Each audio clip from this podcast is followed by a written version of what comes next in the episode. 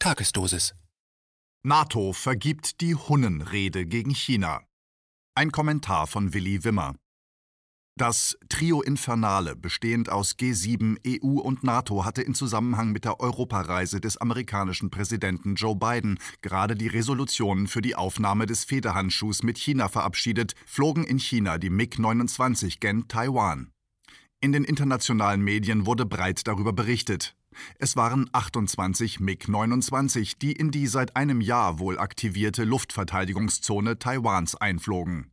Angeblich war das eine Demonstration, die nicht innerhalb von Stunden nach den Cornwall- und Brüsseler Beschlüssen einfach mal so hätte gestartet werden können. Dafür brauchte es allerdings eine Vorlaufzeit, die deutlich machte, dass die Joe Biden-Beschlüsse für die chinesische Seite keine Überraschung gewesen sind. Selbst für die sedierten Deutschen dürfte es keine Überraschung gewesen sein, was sich in Richtung China und in Zusammenhang mit dem neuen amerikanischen Präsidenten entwickeln würde.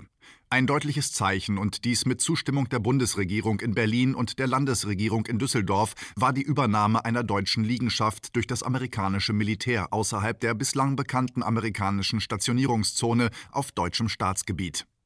Die Amerikaner rückten am nördlichen Rand des Ruhrgebietes mit ihrem Militär ein, und zwar unweit des Zentralpunktes Duisburg für das chinesische Projekt der Seidenstraße. Diese Seidenstraße ist nicht etwas, das der Welt erst noch vorgegaukelt werden muss. Diese gigantische Eisenbahnverbindung macht deutlich, wie effektiv Deutschland und weite Teile Westeuropas an die heutige und moderne sogenannte Werkbank der Welt Shanghai angekoppelt sind. Wenn dieses kontinentale Unterfangen durch USA, EU und NATO jetzt auf das Diffamierungsgleis geschoben wird, müsste in Deutschland zumindest die von Helmut Kohl als Bundeskanzler und Oberbürgermeister Krings aus Duisburg angeschobene globale Bedeutung des weltgrößten Binnenhafens notleidend werden. Welchen Sinn dann noch gewaltige Infrastrukturmaßnahmen zwischen Rotterdam und Duisburg namens Betuwe-Linie für den Eisenbahngüterverkehr machen, mag der Kuckuck wissen. Die Beschlüsse für Präsident Joe Biden können für uns in Deutschland so heruntergebrochen werden, dass uns Hören und Sehen vergehen wird. Es geht allerdings nicht nur um unser ökonomisches Rückgrat. Da sind wir einiges gewohnt, wenn man an die Dauersanktionierung unserer wichtigsten Handelspartner zugunsten der amerikanischen Konkurrenz denkt. Schließlich läuft die Eisenbahnverbindung Shanghai-Luzon nach Duisburg durch so sämtliche Gebiete, die zwar unsere geschätzten Nachbarn beheimaten, die aber im Zielvisier der USA und damit der NATO sind. Bei Frau Amanpour, die bei CNN für die Anbahnung eines jeden Konfliktes seit dem Jugoslawienkrieg gut ist, ließ sich unmittelbar nach den genannten Beschlüssen ein ehemaliger amerikanischer NATO-Befehlshaber mit kriegserfahrener Brust bereits frohlockend vernehmen. Ja, jetzt gehe es gegen China und das mit deutscher, französischer und vor allem britischer Hilfe. Die deutsche Marine fällt im Vergleich zur Royal Navy mit der hochmodernen Flugzeugträgerkampfgruppe um den Träger Queen Elizabeth II nicht ins Gewicht. Die Briten sind mit geballter Kampfkraft und unter Assistenz der US-Marine in den Gewässern des Pazifischen Ozeans und damit vor der Küste Chinas unterwegs. Es wird eine Frage der Zeit sein, wann man unweit der ehemaligen Kronkolonie Hongkong das Recht auf Durchsetzung der freien Schifffahrt gegen chinesische Sicherheitsinteressen durchsetzen will. Die Bundesmarine kann mit diesem Ansatz nicht warten. Das ist das Ziel ihres Einsatzes, den Tiger zu reiten. Was das noch mit dem NATO-Vertrag, der Einbindung dieses Vertrages in die Charta der Vereinten Nationen und der Verpflichtung des Grundgesetzes, den Zitat Frieden auf der Welt, Zitat Ende, stets im Auge zu behalten, zu tun haben sollte, vermag keiner zu sehen. Aber das spielt in Berlin mit seiner geschredderten Treue zur eigenen Verfassung ohnehin keine Rolle. Man macht, was den US-Präsidenten charmiert, und davon kann der nicht genug haben. Was soll man da auch machen, wenn es dem US-Präsidenten vor seinem Genfer Treffen mit Präsident Putin gelingt, die G6-Staaten und die Satrapen in Europa gegen ihre eigenen Interessen unter die Knute gegen Russland zu zwingen, um anschließend mit diesem gewichtigen Pfund bei Präsident Putin auf Zukunft zu machen? Das muss man erst mal können. Die G6 und die anderen legt man an die Kandare und schmust mit dem angeblichen Feind fröhlich vor sich her. Wo da der dringend notwendige europäische Freiraum zwecks Herstellung besserer Beziehungen zu Russland bleiben sollte, ist schleierhaft. So lässt man sich den Schneid abkaufen und läuft blamiert durch die Gegend. Mit China ist das nicht anders. Und man sollte sich nicht täuschen. Alleine das Auftauchen ortsfremder Marineschiffe vor Chinas Küste weckt Erinnerungen. Aber vielleicht ist es das gerade, was in den Hirnen derjenigen vorgeht, die sich die Erledigung Chinas auf die Fahnen geschrieben haben. Anfang des 20. Jahrhunderts ging es doch schon einmal gemeinsam gegen China, und die Deutschen sollten mit von der Partie sein, bevor man sich über sie hermachte. In China hat man weder die japanische Invasion noch das internationale Vorgehen Jahrzehnte zuvor vergessen. Man kann sich ausrechnen, wie das China zusammenschweißen wird, um es den fremden Teufeln zu zeigen.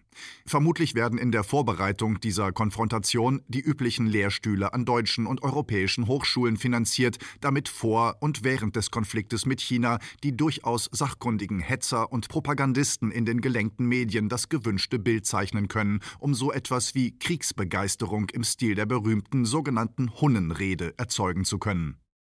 Wer allerdings den 22. Juni 1941 und den Krieg des Deutschen Reichs gegen die damalige Sowjetunion mit den Hekatomben von Opfern noch im Kopf haben sollte, der sollte sich eine Steigerung des Elends vorstellen, bevor er unentschuldbare Fehlentscheidungen trifft. Das Ende der Sowjetunion ging ohne Blutvergießen vonstatten. Ein Konflikt mit China bedeutet gerade dieses in den dafür vorgesehenen globalen Zonen. Das Bild verfestigt sich, wie Xinjiang, Tibet, Myanmar und jetzt Taiwan zeigen, und man fragt sich, wann es soweit ist.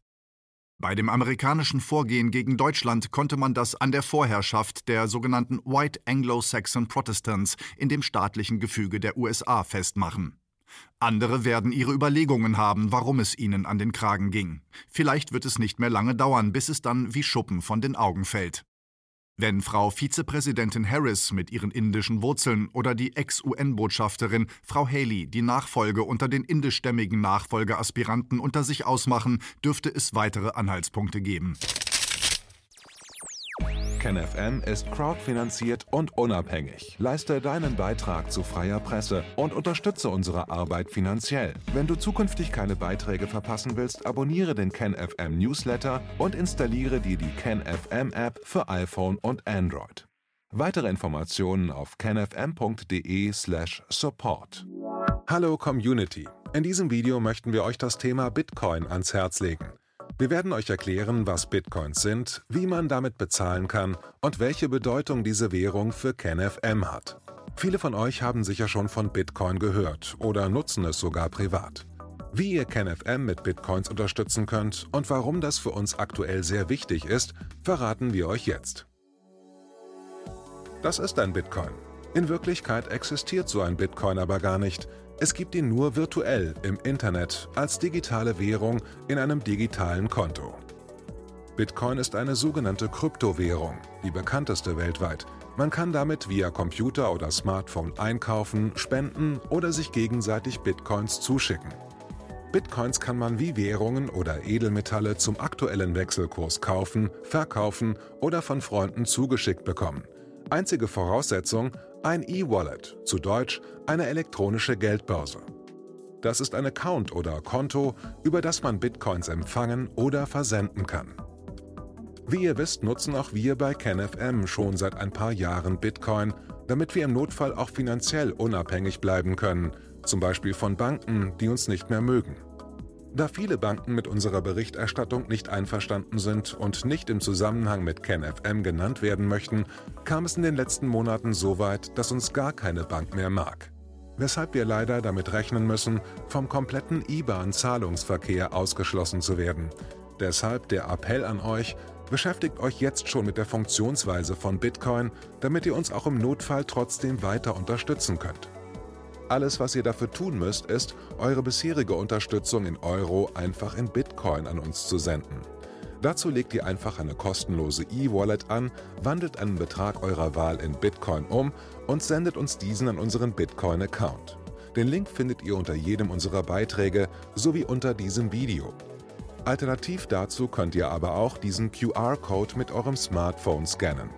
Übrigens, eine detaillierte Schritt-für-Schritt-Anleitung haben wir zum Nachlesen für euch schon einmal vorbereitet.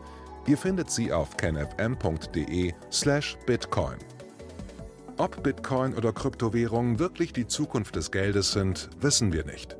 Aber vielleicht ist das bald unsere einzige Option, so unabhängig wie möglich und vor allem ohne Bankkonto für euch in Zukunft weiterhin freien und unabhängigen Journalismus machen zu können. Wir hoffen sehr auf eure Unterstützung und sagen jetzt schon tausendmal Danke. Euer Team von KenFM.